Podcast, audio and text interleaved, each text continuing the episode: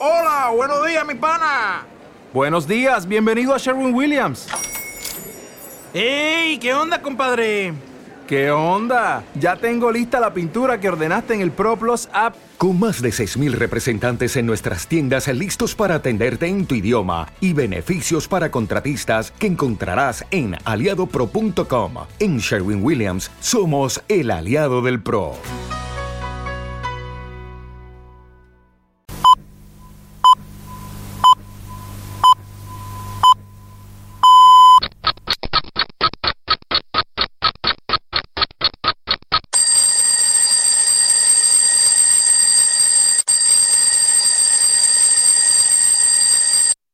Buenos días queridos amigos, son las 9 de la mañana, hoy es sábado y hoy de nuevo estamos aquí para acompañarte en 7 días por delante, porque hay algo muy importante y que tengo que decirte y que está por encima de todas las cosas, y es que nada ni nadie nos puede impedir que sigamos construyendo nuestra vida, que sigamos haciendo nuestro camino, porque por mucho que nos encontremos en estado de shock, porque no sabemos lo que nos va a pasar, no sabemos lo que nos va a ocurrir hoy sábado, tampoco sabemos lo que podrá ocurrirnos el lunes, ni el martes, ni el próximo sábado, que es el día 9, y es cuando tenemos que saber si continuamos en estado de alarma o no.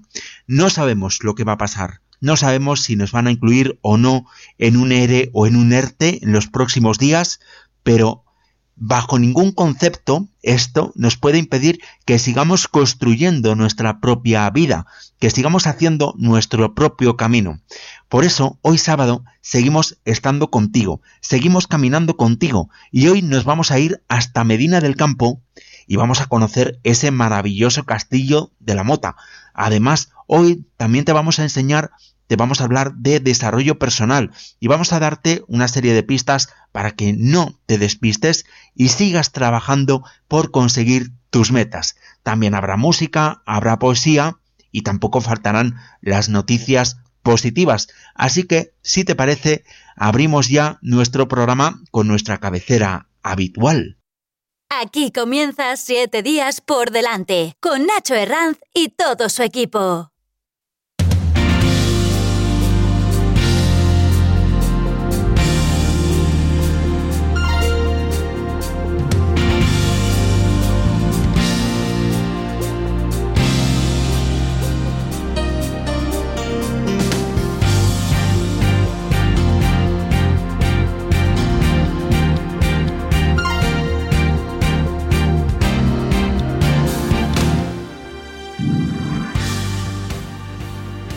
Y vamos a ver cómo arranca este fin de semana que parece indicar, todo parece indicar que va a ser bastante caluroso, según dicen las previsiones. Vamos a tener el primer episodio de altas temperaturas de esta temporada, y es que con una llegada de aire cálido y con la insolación propia mm, de este mes de mayo, vamos a tener temperaturas bastante altas tanto hoy sábado como mañana domingo. Las temperaturas mínimas se están registrando en este mismo momento en localidades como Villablino en el León o Medinaceli en Soria, donde apenas alcanzan 9 grados. Pero atención, porque las máximas, las máximas se van a registrar en Valencia y en Murcia, donde se llegarán a alcanzar 32 grados. Mañana domingo, que en algunos puntos de Andalucía es importante resaltar que en algunos puntos de Andalucía se van a alcanzar los 35 grados. En general, en todo el litoral mediterráneo los cielos estarán parcialmente nubosos, aumentará esta nubosidad a medida que nos vamos introduciendo en la meseta en las dos Castillas y se producirán algunos chubascos en puntos del norte peninsular como en Galicia y en Euskadi.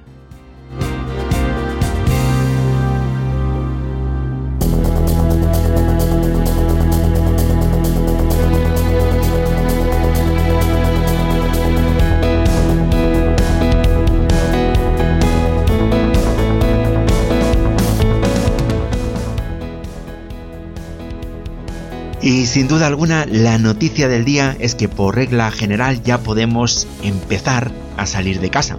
Pero ojo, con mucho cuidadito porque hay muchas restricciones al respecto. Quizás alguna menos si vives en un pueblo con menos de 5.000 habitantes. Así quedan las franjas horarias para saber cuándo se puede salir a la calle. Estas, como digo, no se van a aplicar en localidades con menos de 5.000 habitantes, ya que en este tipo de localidades se entiende que el riesgo es menor y por lo tanto se puede salir a pasear o a hacer deporte en cualquier momento del día, con los límites, eso sí, de una hora de duración del paseo y de un kilómetro de distancia con respecto a la residencia como máximo. Si vives en una localidad con más de 5.000 habitantes, las franjas horarias son las siguientes. Quien quiera salir para hacer deporte lo puede hacer desde hoy mismo entre las 6 de la mañana y las 10 y entre las 8 y las 11 de la noche, siempre de forma individual sin contacto con otras personas que vivan en su domicilio. El límite es el propio término municipal en el que se reside y los ayuntamientos pueden establecer zonas específicas recomendadas con el fin de evitar aglomeraciones. Eso sí, no se puede coger el transporte público ni el vehículo particular para, ir a una zona determinada a hacer deporte. Si quieres salir a pasear, tienes los mismos límites horarios es decir, de 6 a 10 de la mañana y de 8 a 11 de la noche, con la salvedad de que en este caso puedes ir acompañado de otra persona que viva en tu mismo domicilio. Máximo dos personas convivientes en el mismo domicilio. No está fijado un límite horario de duración del paseo, pero eso sí, sí que eh, se debe de realizar sin sobrepasar un kilómetro de distancia respecto al domicilio. Las personas con dependencia pueden salir a pasear entre las 10 de la mañana y las 12 del mediodía y entre las 7 y las 8 de la tarde, con la asistencia de la otra persona, por supuesto. Y si eres mayor de 70 años, compartes las mismas franjas horarias que las personas con dependencia e incluso puedes salir a pasear con otra persona que viva en el mismo domicilio. Se mantienen los paseos para niños entre 0 y 13 años con sus padres o con sus tutores legales con las mismas condiciones que existían hasta ahora, pero con una franja horaria un poco más reducida, entre las 12 del mediodía y las 7 de la tarde. Por favor, muy importante que todo el mundo salga de su casa con las manos bien lavadas, con sus mascarillas bien puestas y respetando estas franjas horarias. Por favor, es muy importante que todos respetemos estas normas para salir lo antes posible de esta situación de confinamiento. Y la mascarilla, aunque no sea obligatoria, es muy importante ponérsela. Póntela. En la redacción de nuestro programa, Isabel Galvez, Leopoldo Fuentes Muñoz y Ángel Jiménez, en la dirección, en la producción y el micrófono, quien te está hablando en este momento, Nacho Herranz. Noticias en positivo.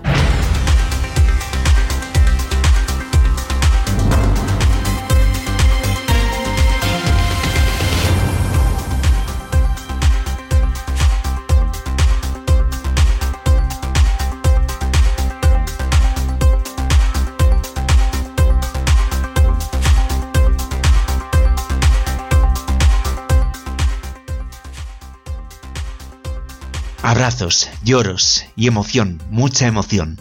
Esto es lo que se vivió el pasado día 30 en el hospital de campaña de IFEMA. En Madrid, el hospital ha cerrado sus puertas después de haber atendido más de 4.000 pacientes durante su actividad, permitiendo aliviar la presión asistencial en pleno pico de la pandemia al resto de la red asistencial hospitalaria, un trabajo titánico y sin apenas descanso.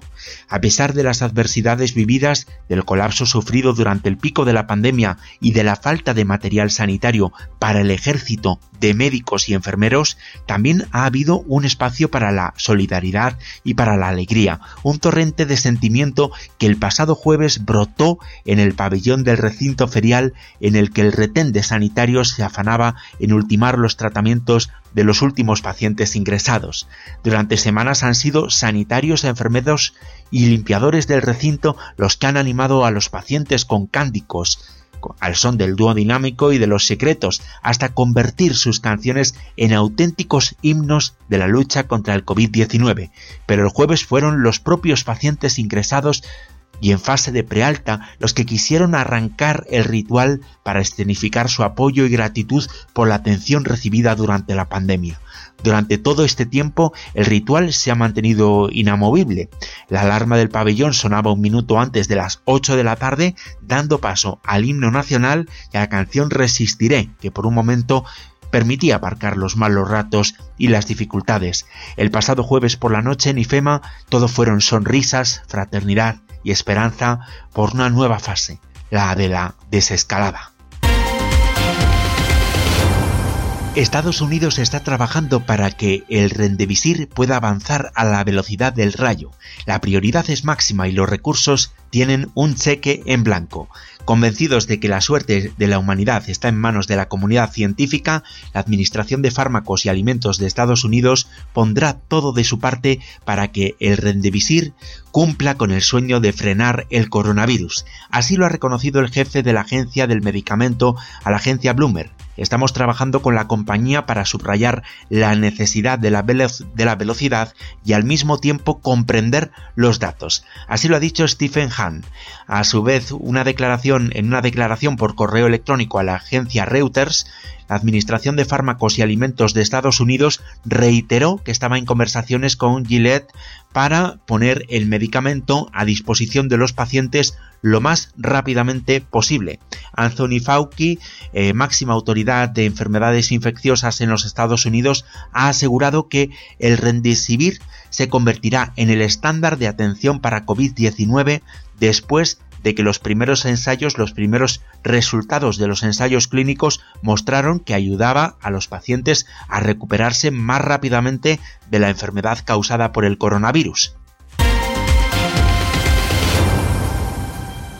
Niños y niñas de todo el planeta piden un mundo diferente. La Confederación de Fondos de Cooperación y Solidaridad ha lanzado la campaña Change the World and Play, en la que los niños y niñas de todo el mundo, desde su confinamiento, piden un mundo diferente. Los pequeños reivindican así el derecho fundamental de la infancia a disfrutar del aire libre y exigen cambios en el modelo actual del mundo. La iniciativa quiere remarcar el esfuerzo que están haciendo los niños y las niñas de todo el mundo quedándose en casa a causa del COVID-19, renunciando a jugar en las calles y privándose de un derecho fundamental como es el de jugar al aire libre.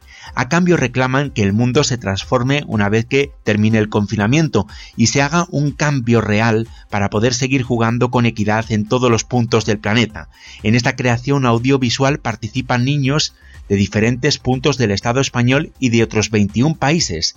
Desde el interior de sus casas, cada uno de estos niños y niñas explican la importancia de jugar y la necesidad de un cambio profundo en el modelo global, un cambio que preserve sus derechos. Las imágenes han sido grabadas por sus propias familias y se han enviado por correo eh, electrónico o por WhatsApp hasta componer un vídeo de 3 minutos de duración creado por Ikaika Media. Esta campaña es la primera de las iniciativas que la Confederación pone en marcha para poner en valor la necesidad de potenciar la cooperación internacional después del COVID-19. Esta pandemia global es un recordatorio de la necesidad de una acción mundial para combatir problemáticas que no todas las sociedades del mundo pueden atender con igualdad de recursos. La pandemia mundial del COVID-19 es un desafío para todos los países. En aras de una mayor efectividad, se están coordinando programas de todo tipo, desde el ámbito de la investigación hasta la respuesta gubernamental. Hay que destacar una nueva plataforma de impacto social para dar respuesta al COVID-19. Manch lanza Coronavirus Dashboard and Food para identificar y apoyar proyectos COVID con mayor potencial de impacto. Manch es la plataforma de impacto global líder que acelera el logro de los objetivos de Desarrollo Sostenible de la ONU. Ofrece soluciones digitales a medida para individuos y familias, bancos privados, empresas de asesoramiento patrimonial, fundaciones y organizaciones benéficas. A partir de la nueva iniciativa se recopila una base de datos de proyectos globales de organizaciones en respuesta a los desafíos del COVID-19. Este fondo de respuesta único se centrará en proyectos locales y globales vulnerables y difíciles de alcanzar. Se trata de acoger a organizaciones pequeñas y remotas que realizan un trabajo muy esforzado y necesario y que tienen necesidades y dificultades para acceder a fondos de emergencia. Reconoce también la necesidad de apoyar no solo en las necesidades de ahora, sino también de prepararnos para un futuro más resistente. De momento hay 45 proyectos disponibles en tres categorías, impacto inmediato, a medio plazo y a largo plazo. Otra cualidad de los proyectos seleccionados es que el fondo apoyará todas las áreas probables que se verán afectadas por la crisis, conservación animal, articultura, infancia y juventud, resiliencia de comunidad, personas con discapacidades, personas mayores, bancos de alimentos, personas afectadas por violencia de género, etc. La Universidad de Pensilvania ha iniciado un programa para estudiar si los perros son capaces con el olfato de detectar el COVID-19 tal y como lo hacen con las drogas. El Departamento de Veterinaria de esta prestigiosa institución académica llevará a cabo una investigación en la que instruirá a ocho perros y les expondrá a las muestras de patentes infectados con el nuevo coronavirus para así determinar si son capaces de detectar el virus. Desde la universidad aseguran que estos canes ah, que en este estudio ya han sido capaces de detectar otras enfermedades.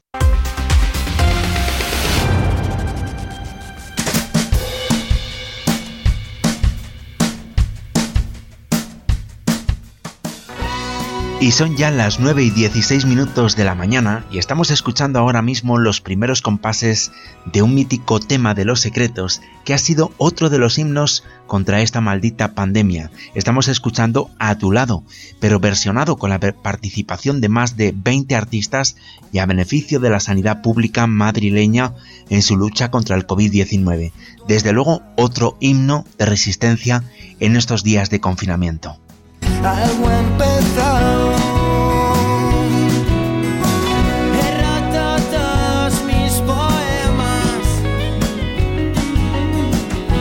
De tristezas y de penas, y lo he pensado, y hoy sin dudar, vuelvo a tu lado.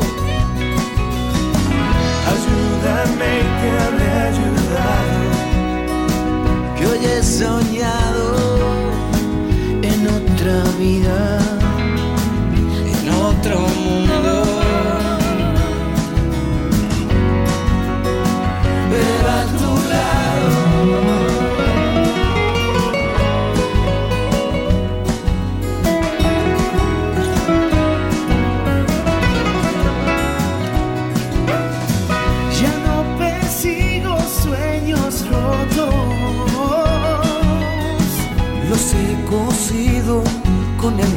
de tus ojos y te he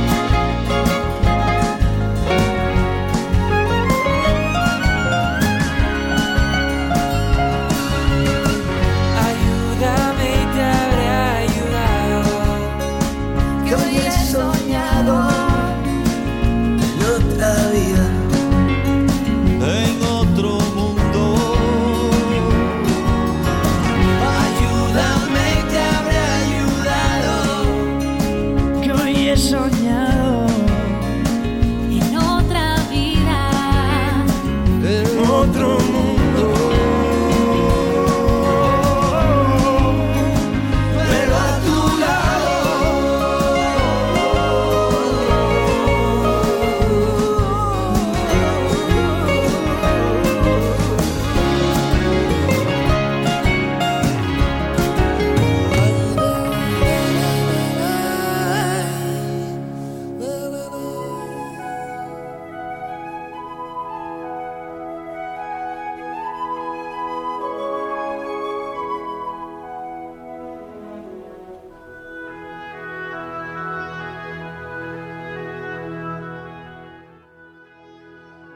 20 minutos sobre las 9 de la mañana. Hemos escuchado una música muy hermosa, la de los secretos, y ahora, en la voz de nuestra compañera Isabel Galvez, vamos a escuchar un poquito de, poesía, un poema de Mariano Peirou.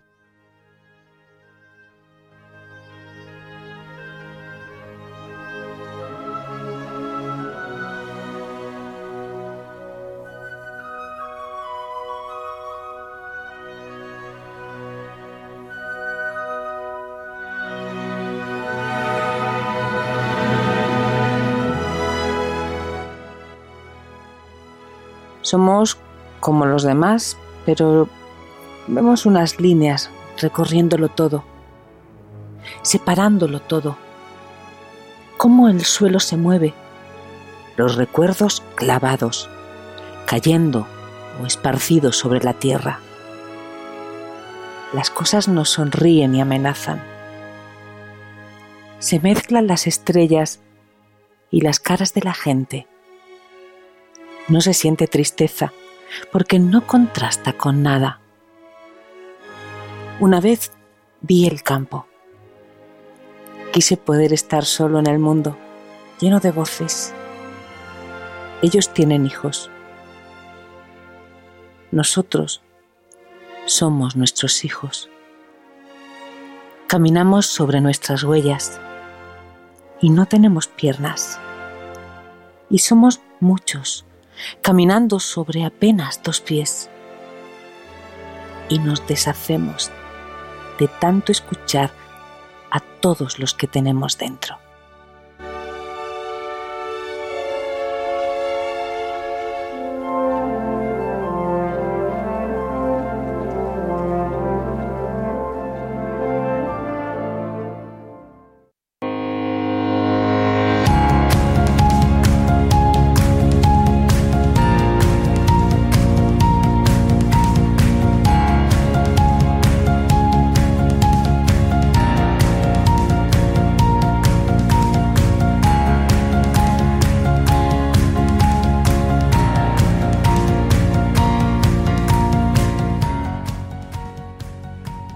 Y llegados a este punto, después de escuchar la maravillosa voz de nuestra compañera Isabel Galvez, entramos en el terreno de nuestro apartado dedicado al desarrollo personal y profesional y enlazamos un poco con lo que te decíamos al principio de este programa.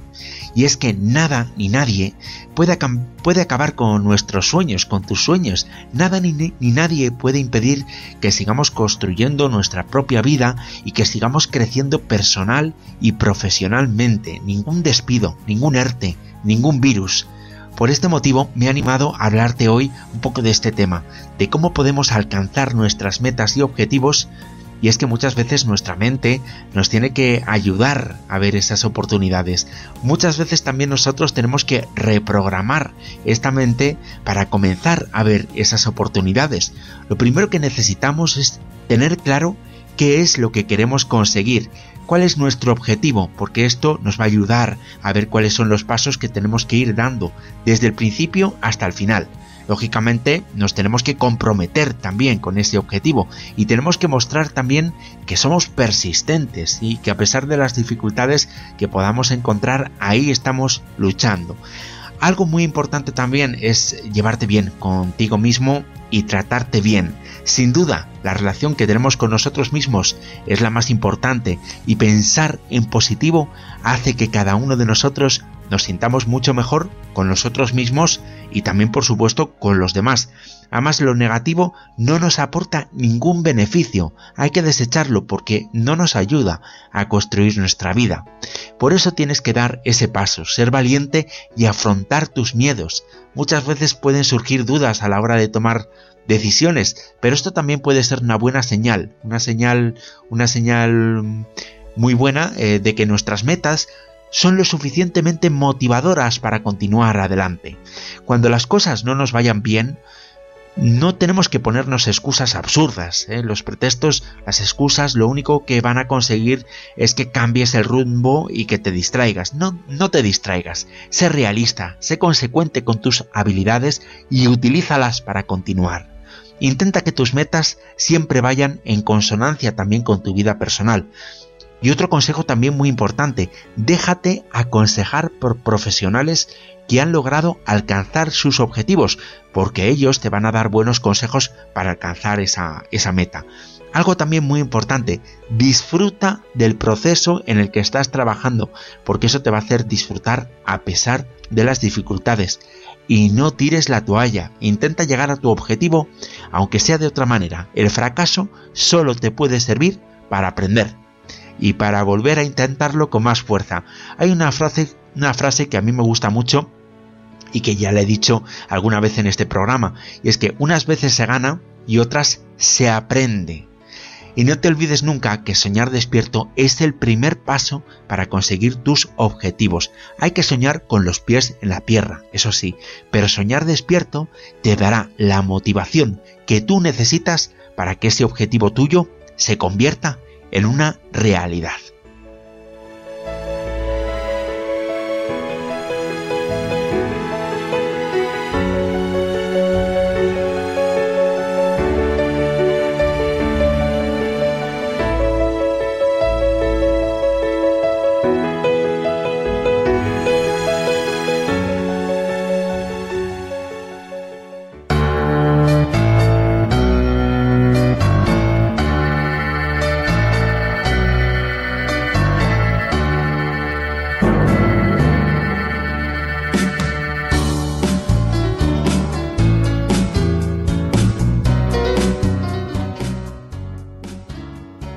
Yo te voy a confesar una cosa, y es que para cuando termine este confinamiento me voy a marcar el objetivo de viajar por toda España, porque no te quepa la menor duda de que vayamos donde vayamos dentro de nuestro país, incluso podríamos decir también podríamos incluir también a Portugal, ¿por qué no? Vayamos donde vayamos, siempre nos van, siempre nos van a recibir con los brazos abiertos. Y en este caso nos vamos a ir hasta Castilla y León, nos vamos a ir hasta Valladolid, hasta Medina del Campo, para conocer esta ciudad y la historia de su famoso castillo, el Castillo de la Mota.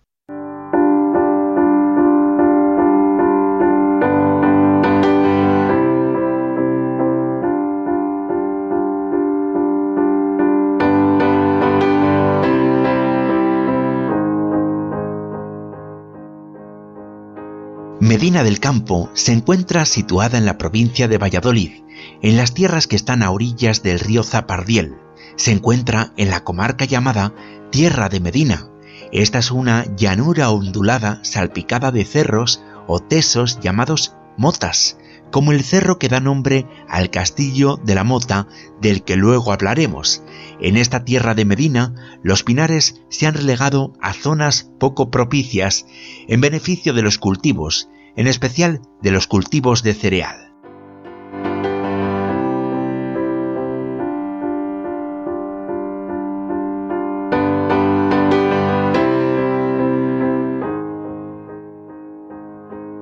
La vinculación a los reyes católicos por parte de la ciudad de Medina del Campo, diversos acontecimientos históricos de relevancia y sus ferias y mercados le han dado la merecida fama, no solo regional, sino mucho más allá de esos límites. El origen es algo confuso y la ciudad no se menciona como núcleo importante hasta bien avanzada la Edad Media. Parece que desde hace mucho tiempo ya existió una fortaleza o un castro en el lugar donde más tarde se construyó el castillo.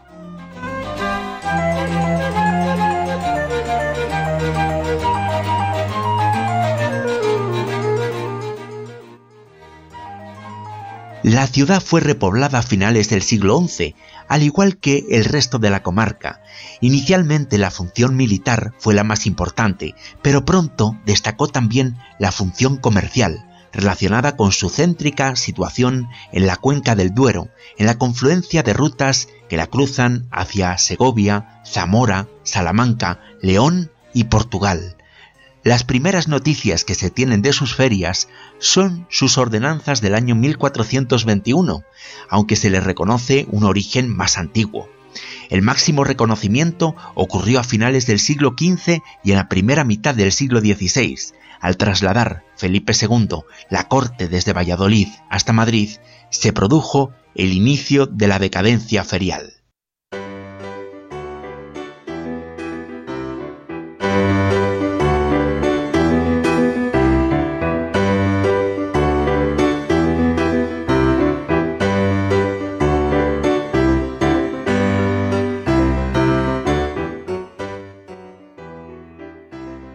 Vamos a hacer un recorrido por los monumentos más interesantes que podemos encontrar en Medina del Campo, el Museo de las Ferias, la Torre y la Colegiata de San Antolín, el Palacio Real, y nos vamos a detener especialmente en el Castillo de la Mota.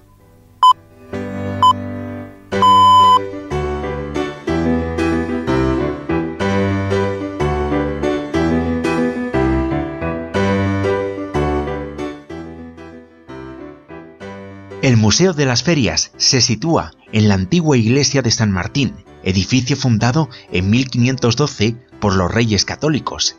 En este museo se quiere reflejar la importancia que tuvieron y que aún tienen las actividades comerciales para la economía, la cultura y el arte en la sociedad, especialmente en esta ciudad de Medina del Campo.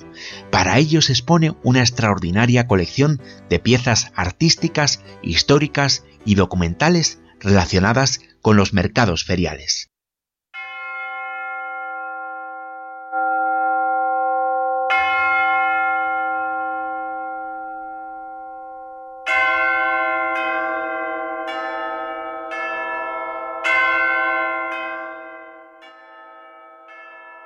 Si nos situamos en la plaza mayor de esta ciudad, nos encontramos con la colegiata y la torre de San Antolín, aunque sus orígenes se remontan al año 1177, el templo actual data de una remodelación ordenada por los reyes católicos. La iglesia actual fue construida en su mayor parte durante los siglos XVI y XVII. Las tres naves del interior se cubren con bóvedas de crucería estrellada. En la capilla de las Angustias podremos descubrir una gran complejidad decorativa y cromática. La torre de San Antolín tiene cinco cuerpos y en ella se sitúa el reloj de la villa.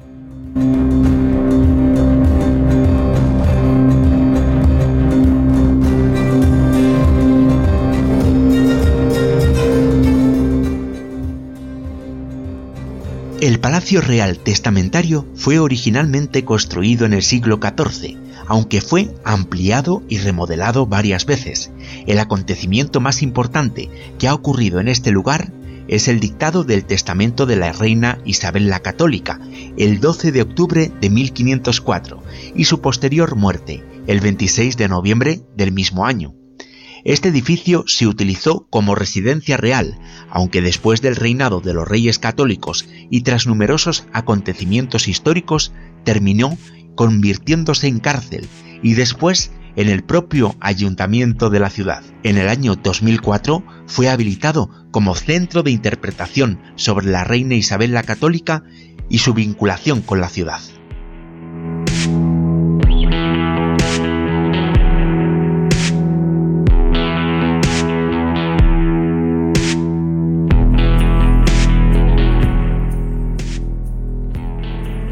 El Castillo de la Mota es sin duda el principal monumento de Medina del Campo y es una de las muestras más representativas de la arquitectura militar española de estilo mudéjar.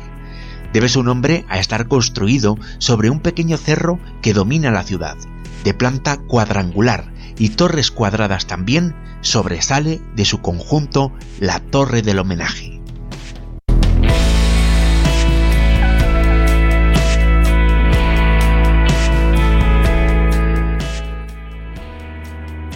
Los avatares históricos que han vivido las piedras de este castillo han sido múltiples. Las conspiraciones entre Juan II y don Álvaro de Luna, las intrigas en torno a Juana la Beltraneja o la muerte de Isabel la Católica en 1504.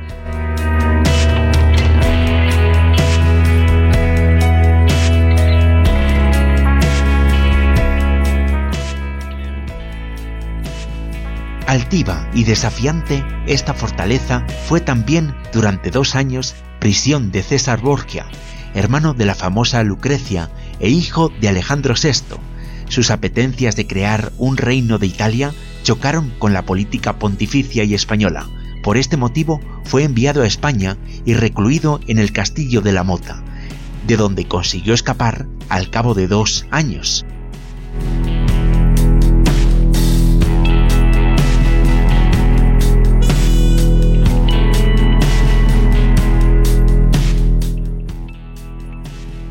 Hoy en día este castillo pertenece a la Junta de Castilla y León y simultanea un uso turístico con un uso formativo para cursos y congresos, y sin duda es visita obligada si vamos a Medina del Campo. Es una maravilla que no podrá olvidarse con facilidad. Desde su torre del homenaje podremos ver unas vistas espectaculares de toda la ciudad y a la caída del sol podremos contemplar el castillo iluminado. ¿Qué mejor manera de terminar nuestra visita a Medina del Campo?